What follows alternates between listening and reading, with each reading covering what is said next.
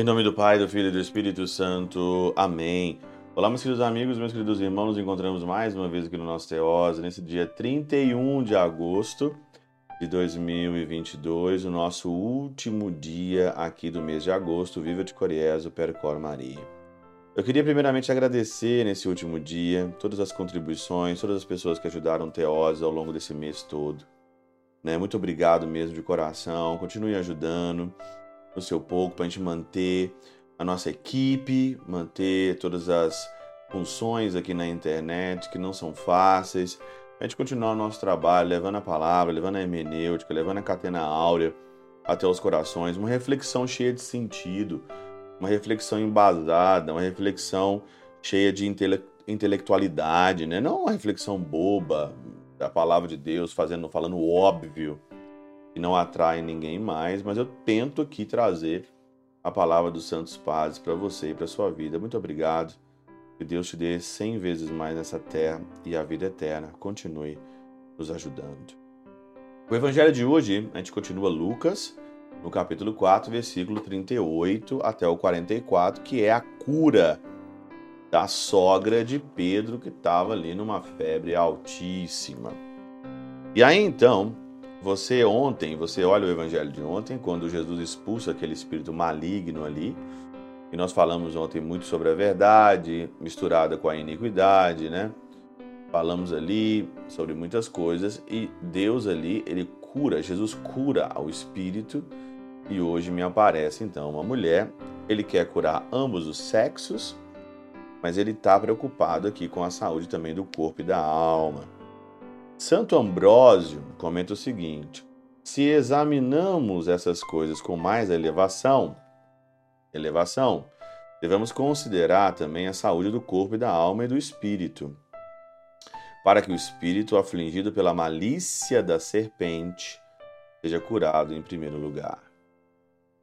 O espírito nosso, ele é afligido pela malícia da serpente, e aí nós temos então é Gênesis, Adão e Eva, e pecaram, os nossos primeiros pais pecaram, e ali então nós temos esse, essa queda, essa malícia que vem da serpente. Eva não sentiu fome senão depois de ser tentada pela astúcia da serpente. Depois que ela foi tentada, Eva, ela sentiu ali uma fome, e aí continua. Por isso, a medicina da salvação deve agir em primeiro lugar contra o próprio autor do pecado.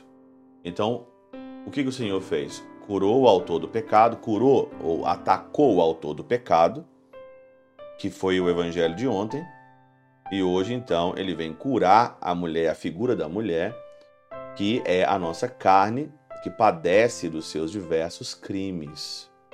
E não direi que a febre do amor é menor do que a do calor.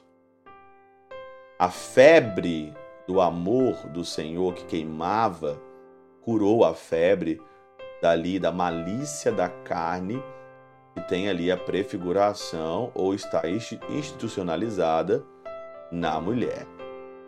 O Senhor então cura ambos, homem, mulher, espírito e corpo. Olha que hermenêutica assim fantástica, né?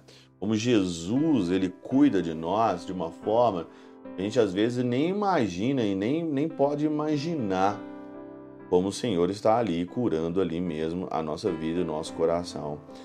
Quantas pessoas afligidas na alma também são afligidas no corpo e o Senhor não quer que ninguém se perca. Ele não quer que você se perca, ele não quer que eu me perca. E é por isso então que ele faz isso. São Beda tem um outro comentário muito interessante aqui, ó. Se disséssemos que o homem libertado do demônio significa moralmente o espírito purificado dos pensamentos imundos ontem, devemos dizer que a mulher acometida de febre, mas curada por ordem do Senhor, representa a carne refreada do fervor da concupiscência pelos preceitos da continência aquela febre, representada pela carne refreada pela concupiscência, dá uma febre ali, né? E você tá de febre, você sabe. Quando você tá com febre, você não consegue nem levantar da cama às vezes, né? A febre, ela deixa seu corpo totalmente mole, deixa seu corpo totalmente fora. E ali então vem Jesus, cura com esse amor. É a mesma coisa que nós estamos dizendo, que é a carne que está sendo curada, refreada pelos preceitos da continência. Continência aqui não é só em relação às coisas que são sexuais, mas ao reto proceder de todo o teu corpo, a começar em todos os seus sentidos. É uma continência, somos chamados a isso. Somos chamados à continência. E aí? Você está com febre ou não? Qual que é a febre que está em você? Febre do amor ou aí a febre da concupiscência, da nossa da astúcia que nós somos enganados pela serpente.